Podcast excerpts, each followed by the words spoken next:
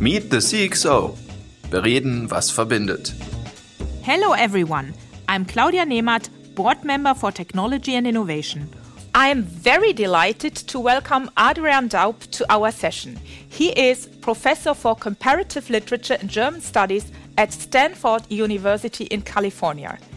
In his research, he focuses on the 19th century, in particular, the intersection of literature, music, and philosophy, on German idealism and romanticism, on gender and sexuality, and interestingly, also on the narratives of the tech industry.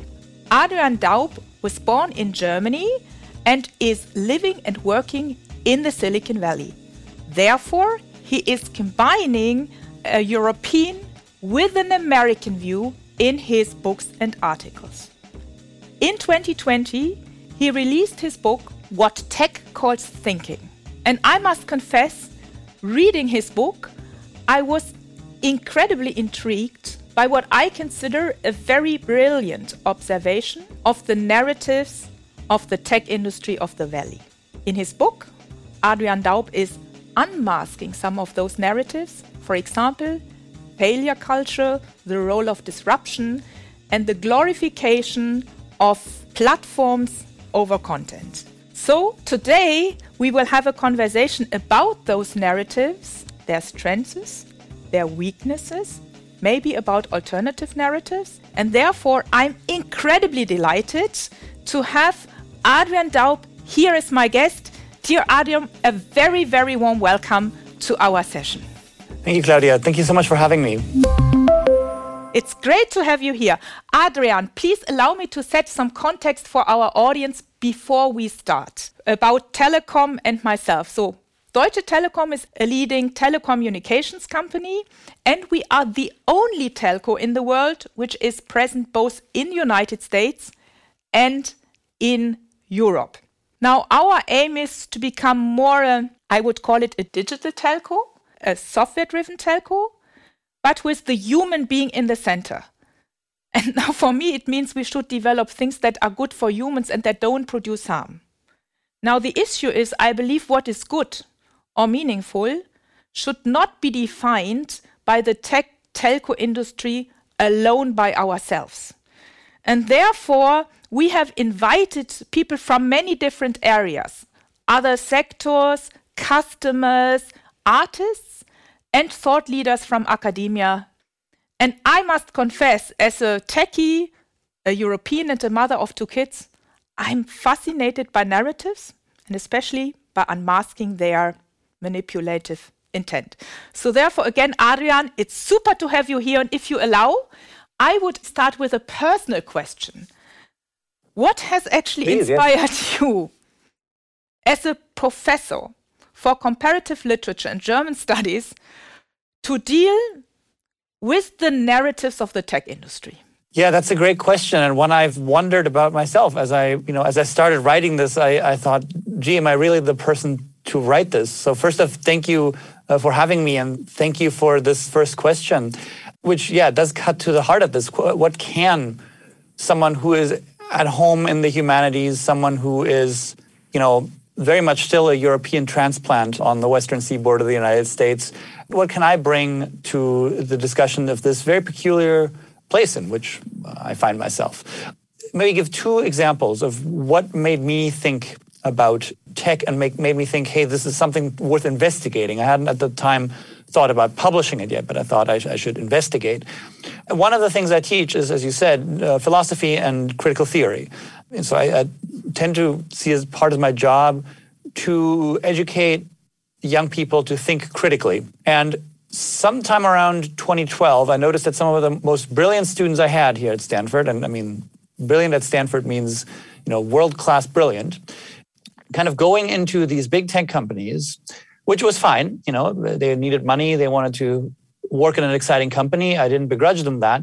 But they explained it to me in terms that seemed to replicate the sales pitches of these companies and the narratives that they constructed for themselves in a way that struck me as utterly uncritical. And I thought, gee, either I'm not a very good teacher of critical thinking or something's the matter here. Yeah. Or maybe the tools that I'm giving them are not actually helping them be analytical where it matters most. Um, and so my gamble at first was to see what very traditional interpretive methods could do with these narratives. And on the other hand, what makes us as a society really abandon those tools right? Of just close reading, paying attention, looking behind the narrative, saying that if an employer, you know, tells you something, it doesn't necessarily have to be the objective truth. You know, what makes us put all those things aside specifically when it comes to the tech industry. Uh, I don't think anyone would go to a car company feeling this way, but my students did feel that way working at Google. And then something funny happened. As I started really writing the book and getting serious, the same students came back from they would visit me. These companies are 20 miles, 10 miles down the road. They'd visit me and they'd say, you know, they'd start with these internal critiques of these places where they worked. And they'd often say, I love working at Google. I love working at Facebook. I think this is very fulfilling work. I do think it's important in this and this and this way. I also think there are these problems. I also think that there's these concepts that they've never really thought about. I do not think that failure culture means what they think it means, et cetera, et cetera. And so I realized that I didn't have to write a book I didn't I never wanted to write a book against my students. And I was really lucky and glad that I didn't have to. Uh, and so, in some way, I wrote it with their voices in mind, with the journey they went on in mind, and thinking about the way, in, some way, uh, critical thinking and critical theory can still sort of have purchase on these workplaces, on the products they create, on the platforms that dominate our lives, et cetera, et cetera. So I think those would be the two. One was sort of the, the thing that set the first spark. And then the other thing gave me the confidence that this was a book worth writing. It's fascinating. I can absolutely understand the phenomenon that people, even outside tech, take those stories, the narratives for granted without alternatives. Now, in your book, Adrian, you are describing that behind the philosophy of the Silicon Valley, there are many narratives, some of them old or much older than the Silicon Valley, and then they're being reshaped and put into a new form. Could you explain to our audience what narratives are and what are the most powerful narratives of the valley you discovered. You're absolutely right. It's a narrative driven industry in a way that I think few today are. I'm imagining that historically there are others. You know, where the idea is to find out what the future holds, you come to Silicon Valley, right? Which, you know, this is a place where a lot of very interesting stuff happens. But where does this idea come from that here you get front row seats to the future in some way? Right now, a lot of these companies make quite a lot of money. For a long time, these narratives even sort of defied conventional economic wisdom, right? People would look at these companies that were hemorrhaging money and say, well, that's the future, right? So that's what I mean when I say it's, it's deeply narrative driven. It's, mm-hmm. it's because you can tell yourself a story about how losing money doesn't really mean what it would mean in another context that you know having everyone be mad at each other in your uh, board of directors doesn't mean what it would mean somewhere else uh, so yes these intense narratives that govern broader perception of the tech industry that govern to some extent the way the tech industry thinks of itself but by now i think govern far more the external gaze cast upon Silicon Valley. Now, what is that gaze? Well, one thing people always talk about and like to see here is disruption, mm-hmm. right? So the idea that established structures are slightly suspect because they are established, not because there's anything wrong with them, particularly just they're old and they're established, and that you know upsetting them or discombobulating them or re-energizing them is automatically a good thing right? And now we can see very easily how that's true in some contexts. What's interesting about the narrative that is applied to Silicon Valley is that disruption is taken to be a good in almost any mm-hmm. situation. Right? That's one I trace in the book. Another is the idea of failure. Mm-hmm. And here I have to say, takes its departure from maybe the most appealing aspect of this industry, as far as I can tell, which is the idea that if something doesn't work, that's all right. You try again. At the same time, I think that there is a real there's strength to that narrative. It is, however, in our globalized world, really telling who gets to fail better, mm-hmm. who gets to fail at all, and who gets to come back from failure, right? So that's a narrative that isn't necessarily incorrect. I do think that there's something really lovely about the idea that You can just really mess up and learn a lesson from it. Isn't that wonderful? But the problem is that the idea it doesn't go for everyone. Even in Silicon Valley, it doesn't go for everyone. If an Uber programmer screws up, yes, they can fail again and again, and you know they will hopefully grow from the experience. If an Uber driver does the same thing, their failure is largely final, right? Usually some pedestrian yeah. has been hit or a biker is dead, and that's it, right? So these things only go so far. And of course, there are also real differences about who we allow to fail and what technologies we have for managing failure, right? I would say that you know Europe specifically has a very old technique for managing failure. It's called the social welfare state. If things didn't work out at one job, well, there is a way to make sure you're taken care of until you find the next one right it's very noticeable that that's often that this new narrative of failure essentially is played out against the old ones and basically used to destabilize some of the ways we have found to buffer people against failure so that's another kind of narrative a third is i think the idea of the genius and mm-hmm. we see that a lot in i think in european discourses around uh, silicon valley where you know there's this focus intense focus on these kind of messianic figures right? Or villain figures too, mm-hmm. right?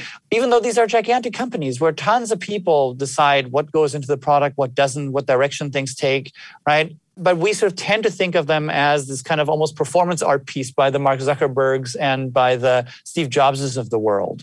And a lot of how we think of how companies work, how value is generated, and how we work together in either companies or in a society is shaped by this idea that there's this lone genius right who really shapes what our world looks like as opposed to there's this big company with many people working in it who may have different opinions about it. And you know we might want to engage them in conversations. Like no we now have just mark zuckerberg peter thiel elon musk well, with Elon Musk, it might literally be true that it's just one guy. Mm. Only he seems to know what he's doing. But in all the other cases, right, these are large professional organizations, and we tend Still to. they have the hero cult, right? So why, why, cult. what would you say? Why have those narratives, the creative destruction, the disruption, or the failure cult, or the schemes around the lonely genius. Why have these narratives become so powerful? You actually mentioned that in other areas or other industries that hadn't been the case, at least not recently, yeah, not over the last decades. What made them so powerful? And folks outside the tech industry adopt them so easily without questioning? Yeah, that's the really big question. And I think that there are a couple of answers to that that I sort of arrived at in the book. One, it has to do with the tech industry itself, which, if you recall, well before it made all the money in the world, it spent all the money in the world. In the case of something like Uber, it still is spending a lot of money, a lot more money than it's making. At that point, having a charismatic leader who claims that the rules somehow don't apply to the company is pretty important. Otherwise, your shareholders are going to eventually lose patience with you, mm-hmm. right? In the case of Elizabeth Holmes of Theranos, we see that literally the story, the legend of the founder really kept people from asking questions they really should have asked about the technology very, very early on. So there are things native to the tech industry there. There is also the fact that these ideas have deeper roots in Northern California, you know, a kind of individualism, a kind of sense that companies can be a form of creative expression is did not start with the tech industry or didn't start in the tech industry here uh, and sort of migrated into tech from the hippies the counterculture and that kind of thing so there are also sort of cultural factors but of course as you say correctly it's not just about the tech industry. If the insurance industry were to tell stories about itself like this, no one would listen. No one would care. We listen, we watch, we care. We make biopics about Mark Zuckerberg and about Elizabeth Holmes and about apparently Travis Kalanick and Adam Neumann, right? Uh, there's something very unusual there. And I think that is a question more for the rest of us who are not in Silicon Valley companies. There is something here that focused our attention in ways that other industries didn't and couldn't. And I think, again, there are two answers I think that I can sort of come to, or I came to in my book. One has to do with just the financial crisis of 2008 that there really weren't that many places to look for inspiring stories. Capitalism wanted to tell stories about itself. Well, mm-hmm.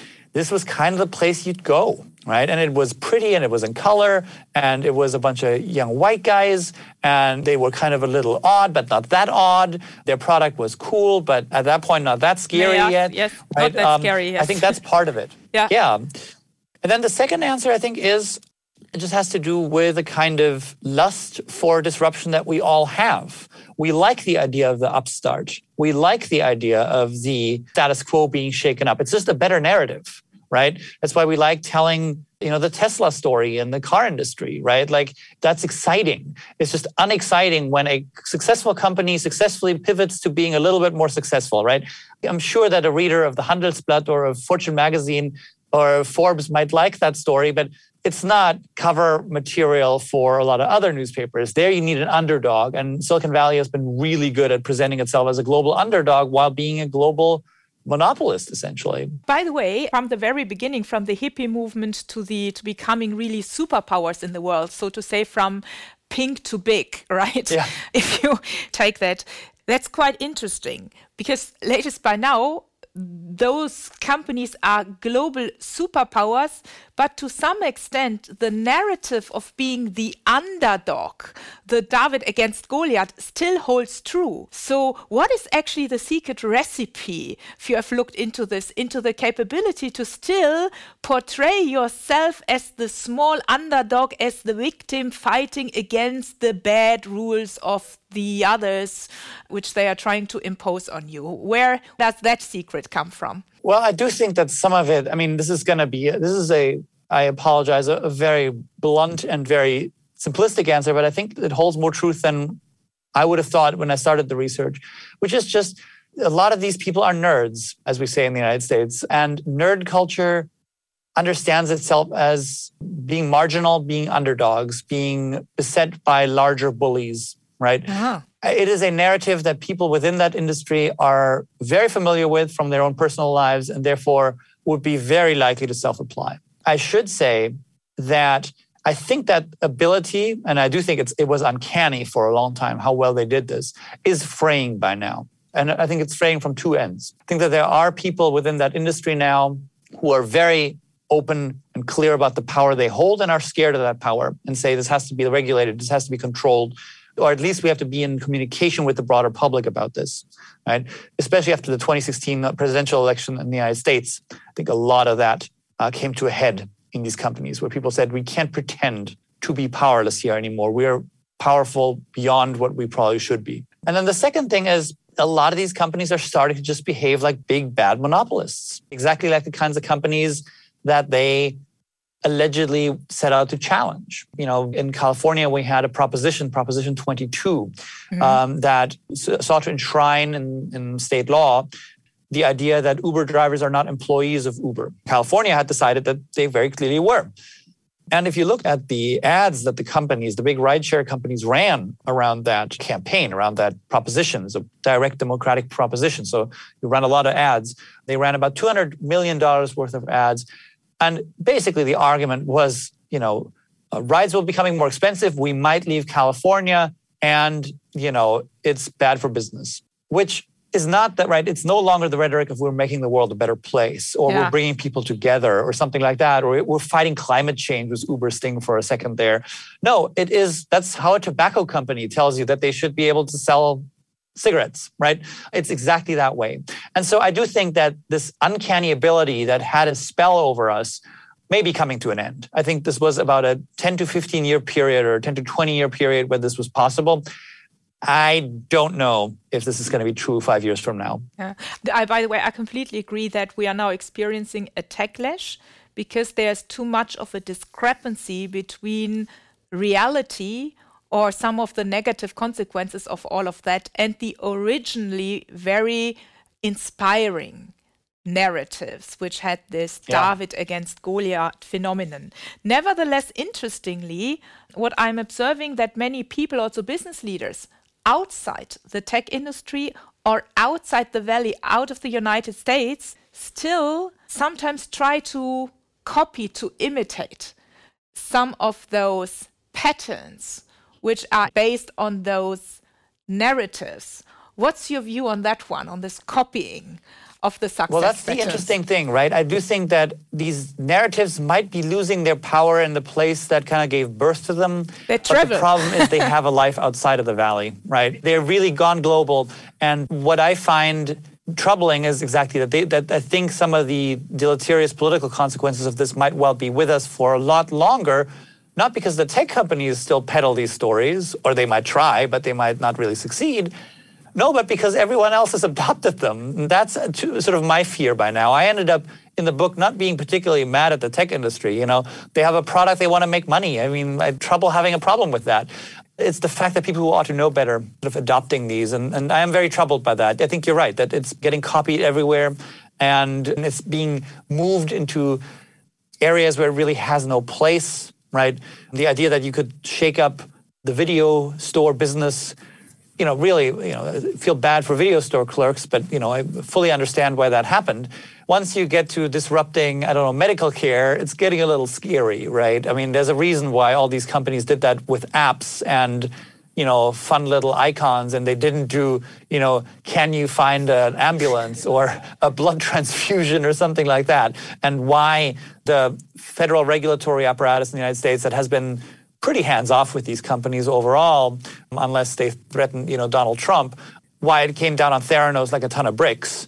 Because once you start telling people they have diabetes when they don't in fact have diabetes, some kind of Rubicon has been crossed. Yeah, right? yeah, uh, that's indeed true. Maybe looking at Europe, somehow Europe seems to be squeezed between the gigantic success of the US based tech companies on the one hand, and then the also commercial success of tech made in China, which of course comes out of a completely different value system. And now you see those two superpowers clashing, and we are actually observing a tech war in our industries where the geopolitical conflicts unfold themselves in the field of tech. Now, in Europe, now everybody is trying to figure out what digital sovereignty could mean. And I interpret this also a little bit not only about the look for successful tech companies, but also the question what could be alternative strong narratives which fit better to the ideas of democratic and humanistic values. By the way, from my point of view, a totally unanswered question. Do you have any, coming out of Europe, any reflections on what could be alternative, strong narratives for the Europeans in this big debate? Yeah, I do think that one thing that Europe brings to the table, and that became very clear to me talking to a lot of people here for my book, is just the kind of granularity, right? A lot of Europeans, I think, are worried about not being able to muster the kind of financial resources that are behind mm-hmm. these companies, right? Yes. The gigantic investment firms, the uh, you know venture capital firms, the large pension funds here that invest, that sort of thing. I think that's both a blessing and a curse, right? That money says that every company that wants that kind of money needs to eventually attain a dominance and valuation that is frankly incompatible with serious regulatory and ethical standards, right? A lot of these companies will stop making money if and when regulatory standards tighten or if there's sufficient pushback from civil society, and I think there could be. I don't think these things are inevitable. But of course, Silicon Valley has very different companies too. It's just that you don't read about them on cover pages very often, right? Companies that want to make good tech that interacts profitably with government, other institutions, civil society, the media, et cetera, et cetera. And I think they often look to Europe, right? Because Europe has a more muscular regulatory state, right? Often a dual one between the EU and the national uh, context, right? National governments. And they often sort of try to learn from Europe. How do you not disrupt? How do you fit in? How do you make sure you triangulate with these other stakeholders? How do you make sure that you don't create this product that's a runaway success, but ultimately destroys democracy accidentally or that you know so turns out exposes dissidents to you know death and incarceration halfway around the world right? Or incites a genocide or something like that, right? I do think that they often look to the EU, especially, uh, to think like, well, what are the minimum standards we have to meet here? So I think that is the space for, for Europe. How to give tech freedom, right? Unlike a lot of the big companies in China, but how to you know, give it a kind of very European sense of freedom, where freedom comes with responsibility, where freedom is about actualizing your ideas within a context. I'm not saying the context doesn't matter. The context is BS. The context is just bullying. I will bulldoze any context. I will substitute my own genius for you know these grown and frankly tradition structures i think that europe is a perfect place to figure that out yeah, I agree. You mentioned granularity and uh, stakeholders. And my belief is that in Europe, beyond regulation, etc., there is a better chance to move more quickly towards a more stakeholder centric version of capitalism. Yeah, so our credo or my credo is always I call this we need to turn all stakeholders into fans. And of course, the stakeholders are customers, but they're also our own employees by the way, all employees, not two yes. or three classes of employees, uh, to your point. No? Yeah. yeah, so also the ones who do the digging, yeah, and not just the ones who do the coding. Then the business partners, shareholders, of course, as well, but also the society in which we are active, yeah, which uh, deals uh, with the commitment to move towards carbon neutrality, for example. So, which is a more complex version of capitalism, stakeholder centric, instead of just being shareholder centric. Now, interestingly, also US based pension funds and capitalists are moving into the direction and asking exactly those questions no, about ecological and social yeah. and governance criteria, etc. Now, my question to you, as someone who has been dealing so much with these narratives, of course, granularity or stakeholder centricity is more complex. Yeah, so to say it's more complex to have a balanced view on the different stakeholder interests. In a short term horizon, there can be even contradictory views, whereas in long term, it moves in the same direction. Now, I'm sometimes wondering if you embrace something which is more complex, more complicated.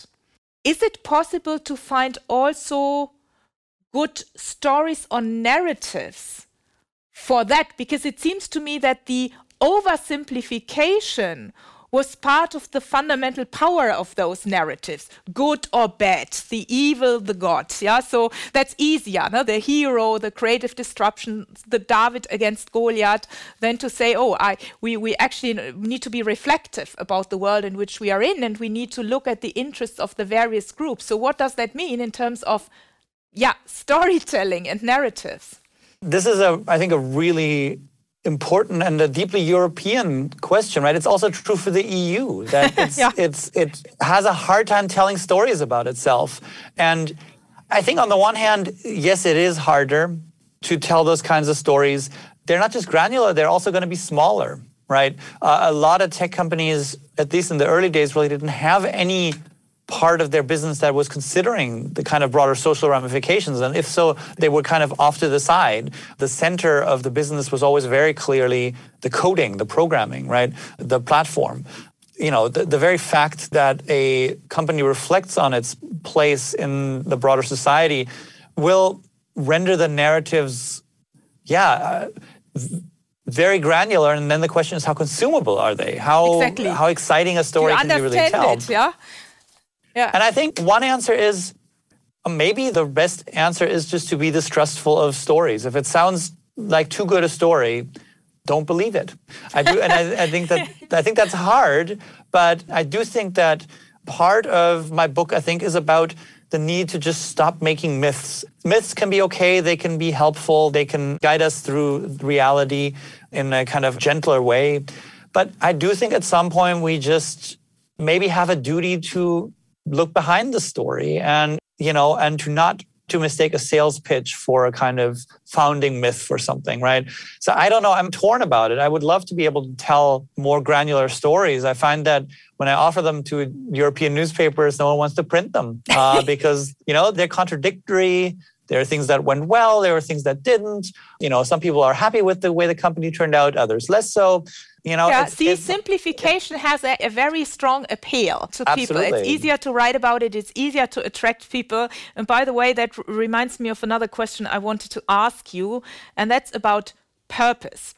You know, there's an increasing assumption by business leaders and people who are recruiting people especially in the younger generation, that it's very important to have purpose because it's not only the money why people are coming, but also the purpose. Now, here again, the purpose could be an oversimplified myth and then people are running after it, or it could be an authentic person. So, what is the, I would call it recipe or the avenue to create a truly authentic person rather than good washing everything. Yeah. So even I was thinking yeah. when I said our motto to offer meaningful technology, but I do not want to good wash or greenwash. Yeah. So I want an honest debate about because not everything is good. Of course not. What we are not doing, not either. So do you see a chance in having like a real authentic debate about purpose and what you are doing without doing this? It's too good to be true good washing type of purpose yeah. thing? It's a great question. I mean, I think the best analogy I could think of, you know, this is maybe something that in companies you don't see as often, but people who join institutions, right? Mm-hmm. I work at a university where I think my purpose of teaching young, very smart people, I wake up very happy with that job every day. Do I therefore think that everything my institution does is good? No. I also think it's, you know, it, it is a gigantic landholder uh, sitting on stolen land. It is a gigantic investment company investing in some terrible things, all these things. And I will hold my employer accountable for that. I, I will spend later today sometimes yelling at Stanford's provost. So, uh, you know, I think that that kind of relationship is probably the best we can ask for. Corporations are, like universities, gigantic institutions, and institutions are going to have moments of identification for us and they're going to offer places where we can identify with the purpose with the mission and they're going to offer moments of real conflict and dissonance. And you know i think that living with and in both is really really important. So i think that, that in some ways you know we have scripts for doing this. I, I do think the one other part of it in terms of purpose that I tend to think about, which is not so much about the greenwashing worry mm. or about the, its relationship to climate change, is a relationship to labor. A lot of these myths in Silicon Valley probably didn't start primarily to pull in investors. Well, they may have done that too, but they also were meant to pull labor out of very young people. They were remunerated well, they were paid well, they were not paid nearly commensurate with the amount of work they put in. Mm. Right. And the reason they were told to do that was because of the mission, because of the purpose, right? We're not a company, we're a family, right? And I do think, you know, one of the duties, even in ethical governance, whether it's a university or in a corporation, is, you know, in German we have the saying, die Kirche im Dorf lassen, leave yeah. the church in the village, right? Yes. it is in the end a workplace. It is in the end a company, right? That means mess. That means some exploitation. It means you're going to be asked to do more than you should, right? It means that you should look at your contract and make sure you're not being, that you're being paid for the labor that you render. And so I think to some extent, you know, keeping things non mythical, right, actually gives us clarity of the purpose, right? Why are we saying we're doing this? What are we doing to accomplish that? Are we getting there? Right? These are all questions that become a lot more answerable when we're not sort of asking for a big myth, but we start asking kind of the small bore narratives, right? Yeah. Confront our workplace as an institution. So it's about the attitude with all great identification and Werkstolz we are always looking for, always to have human beings who keep a healthy, skeptical attitude towards any practices. And by the way, that obligation to dissent, I personally believe, is anyhow good because it prevents you as a business from moving on a wrong path. Because I believe in the long run, there will be anyhow a lash against you if you don't behave properly and for the benefits of society, sooner or later it will hit you. So, as we are coming to the end, Adrian, is there any question or ask you would have for me? Oh, that's a great question. Yes, I mean, I'm fascinated by getting these questions from someone who works at a company that feels very legacy and is, is very different, is as different from a Silicon Valley startup as one could be, if, if that's okay to say. And I would ask you, what is the narrative that you bring forward to navigate this very strange transition? And what are the things within a structure like the Telekom that, that you want to maintain as you open yourself towards the future? What are sort of the things that you think when you look at Silicon Valley, you think, oh, I'm yeah. so glad we don't do that or we don't have that. No, actually, I must say it's quite interesting because Deutsche Telekom today, compared to like it was 10 or 20 years ago, is incredibly different. So, not to be compared right. to the old uh, legacy company. So, we have in our DNA quite a bit which is really techy, tech almost like a software companies, and others where we continue to dig into the ground and put fiber into the ground. Yeah, so we yeah. have a big construction business.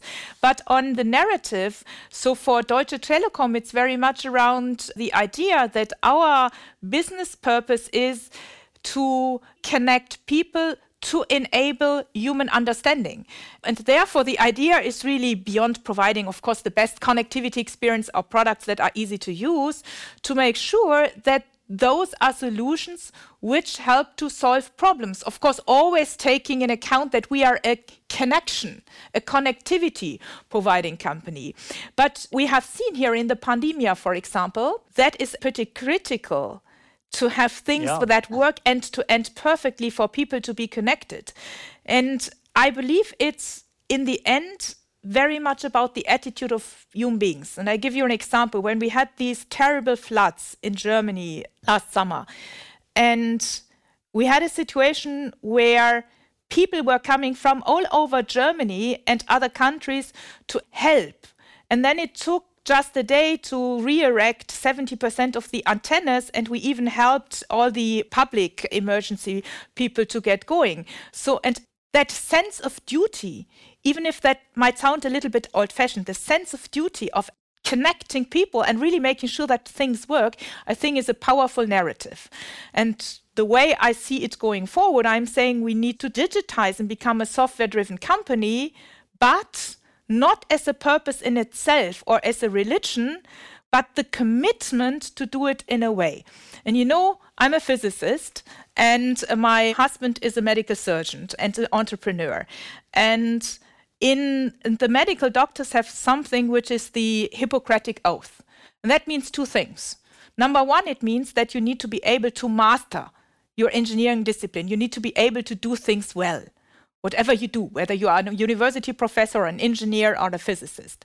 But it also means that you do not a surgery because you can make a lot of money with that and the patient doesn't need it. And that is the path of the Hippocratic Oath. And what I'm trying to establish here is the attitude that we need to develop human centered software and technology. Now, do I want to create a myth out of it because I'm claiming, oh, all is perfect? No.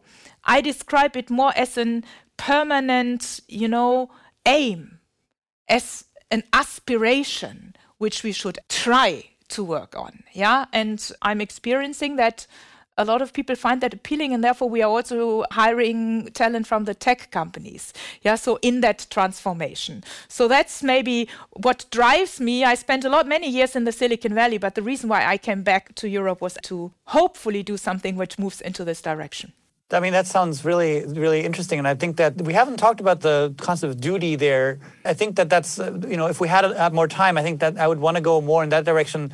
It's one of those old fashioned ideas that, that well might tell different stories here, right? That and that is very much absent from a lot of the discourses around Silicon Valley. That you know, I just did my job because that's my job. Uh, is, is, is you know that's that's how I feel about it about my job. But I don't think that's how a, a lot of tech tends to see both its product and its labor force. Yes. And by the way, I think in this sense of duty, it has the component, of course, it must provide the best customer experience.